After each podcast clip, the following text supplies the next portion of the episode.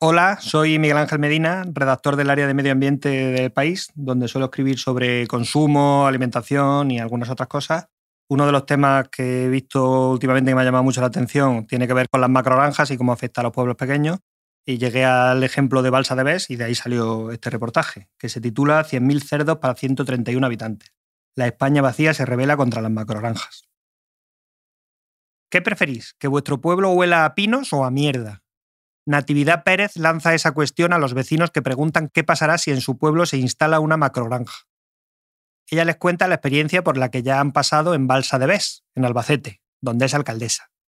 Les habla de los problemas que sí generan estas explotaciones, como la contaminación del suelo y las aguas y de los malos olores. Les cuenta la experiencia de su pequeño municipio, de 131 vecinos, donde se crían unos 100.000 cerdos al año. Tocamos a 763 animales por habitante, dice. Su voz está ayudando a montar plataformas vecinales contra nuevos proyectos de ganadería industrial en pueblos de la España vacía, Albacete, Cuenca, Toledo, Zamora, Ávila, que han realizado varias protestas este año. La preocupación que mueve a estos pueblos es el deterioro de su calidad de vida, pero sobre todo el futuro. La ganadería intensiva porcina acelera la despoblación o es incapaz de frenarla, según sugiere un nuevo informe de Ecologistas en Acción. Balsa de Bes, por ejemplo, ha perdido un 40% de vecinos desde que se instaló la macrogranja en 2006, aunque también influyen otros factores como la falta de servicio.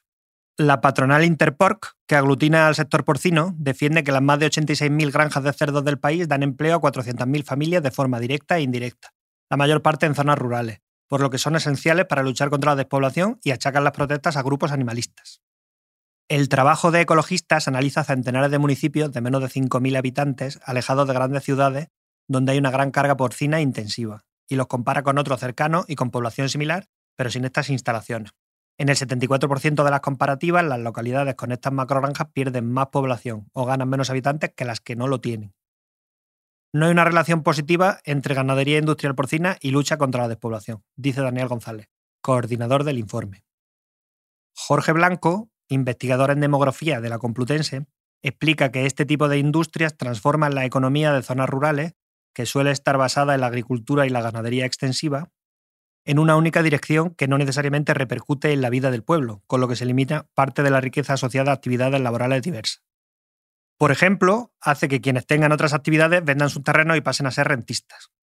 En su opinión, es cierto que estas industrias tienen potencial de atracción de trabajadores, pero no tienen por qué vivir en el lugar, y si no lo hacen, no pagan impuestos allí y no entra renta al flujo del pueblo.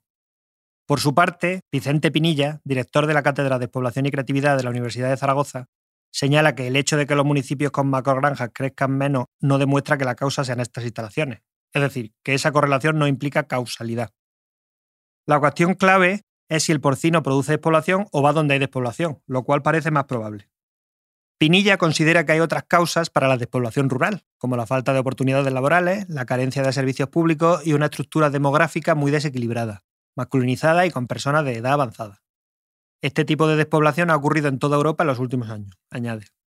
Ecologistas y las plataformas vecinales asumen que la ganadería industrial no es el único factor que impulsa la despoblación, pero quieren destacar que no sirve para fijar habitantes, como defiende el sector.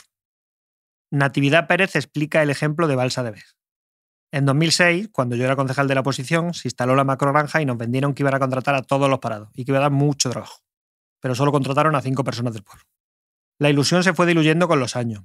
De 2000 a 2020, el municipio ha perdido casi el 50% de su población, la mayoría de los cuales se fue desde 2006. Ecologistas lo compara con Villavaliente, una localidad cercana similar, que en dos décadas perdió el 22% de sus habitantes. El sector dice que estas instalaciones fijan población, pero no es cierto.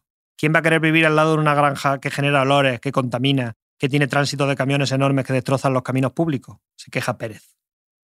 Fidel Aldudo, jubilado y teniente de alcalde, vive en La Pared, una pedanía de Balsa de Vez donde siempre huele mal. El olor es insoportable, nunca te acostumbras. Entre los vecinos de este pueblo de calles estrechas y casas bajas hay división de opiniones. José Murcia, de 79 años, toma un tercio en el Ventorro, el único bar del pueblo. La macogranja supone problemas de olores, lo noto mucho cuando salgo a pasear con la bicicleta. Muchas veces me tengo que volver por la peste.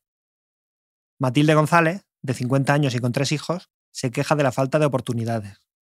Estoy en el paro, he echado el currículum en la granja y no me llaman. Nos deberían dar prioridad a los que vivimos aquí. Otro residente que prefiere no decir su nombre cree que la instalación no genera ningún problema y da trabajo. La regidora desde 2015 camina junto a la puerta del complejo, situado a 4 kilómetros de la localidad.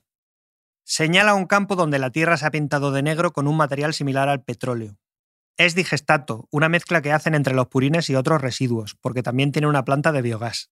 La normativa dice que deberían arar en menos de 24 horas para evitar la contaminación del aire, pero lleva ahí varios días, apunta. Nadie quiere estas instalaciones, por eso buscan pueblos pequeños con población envejecida y sin técnicos municipales ni tejido asociativo que les puedan plantar cara. Y una vez que se establecen, intentan expandirse. La empresa no ha respondido a los correos de este diario. La patronal Interpork explica que, según su análisis, no existe ni un solo pueblo en el que una granja haya supuesto el abandono de familia, sino todo lo contrario. Otra cosa será que haya pueblos en los que una granja no haya podido frenar la despoblación, pero eso es distinto. En su opinión, este sector hace una gran apuesta por las zonas rurales, lo que atrae a la industria agroalimentaria y a la industria auxiliar. La actividad agrícola y ganadera es esencial para luchar contra la despoblación, presume. En cuanto a la contaminación, apunta a que la normativa exige aplicar los purines directamente en el suelo y enterrarlos antes de 12 horas, lo que está reduciendo un 30% las emisiones de amoníaco, según sus informes. El sector produce hoy un 50% menos de purines y más del 90% de los purines se reutiliza en sustitución de los abonos, añade. Según los datos de las diferentes patronales, en España hay 86.000 granjas de porcino, un 80% de ellas de carácter industrial, 130.000 de vacuno y 5.000 avícolas.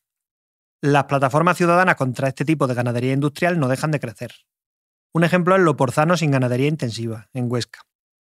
Fuimos el primer movimiento vecinal que se opuso a este tipo de explotaciones, dice Rosa Diez, portavoz del movimiento. Nos instalaron una granja para 75.000 pollos y luego vimos que había varias peticiones para instalar porcino industrial y conseguimos frenarlas. ¿Qué problemas le genera? Los purines tienen antibióticos, metales pesados y nitratos, que se filtran en el terreno y acaban en los acuíferos, contaminando las aguas. Ya hay muchos municipios con el agua no potable, continúa 10. Su movimiento impulsó la coordinadora estatal Stop Ganadería Industrial, que coordina movimientos similares por todo el país. Inma Lozano, de Stop Macrogranja Castilla-La Mancha, critica el desmesurado crecimiento de este tipo de instalaciones.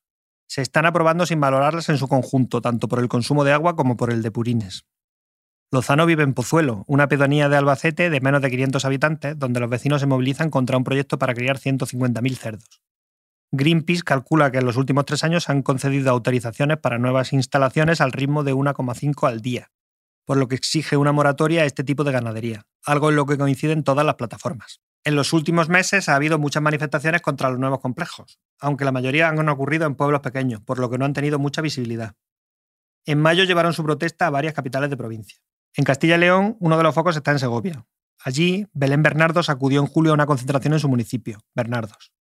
Nuestra plataforma aglutina a 15 pueblos preocupados por esto, donde hay 18 proyectos pendientes de aprobación, señala. Natividad Pérez lo resume así. Los pueblos son un territorio de sufrimiento y resistencia. Las plataformas están dando voz y dignidad a los vecinos para parar esta locura.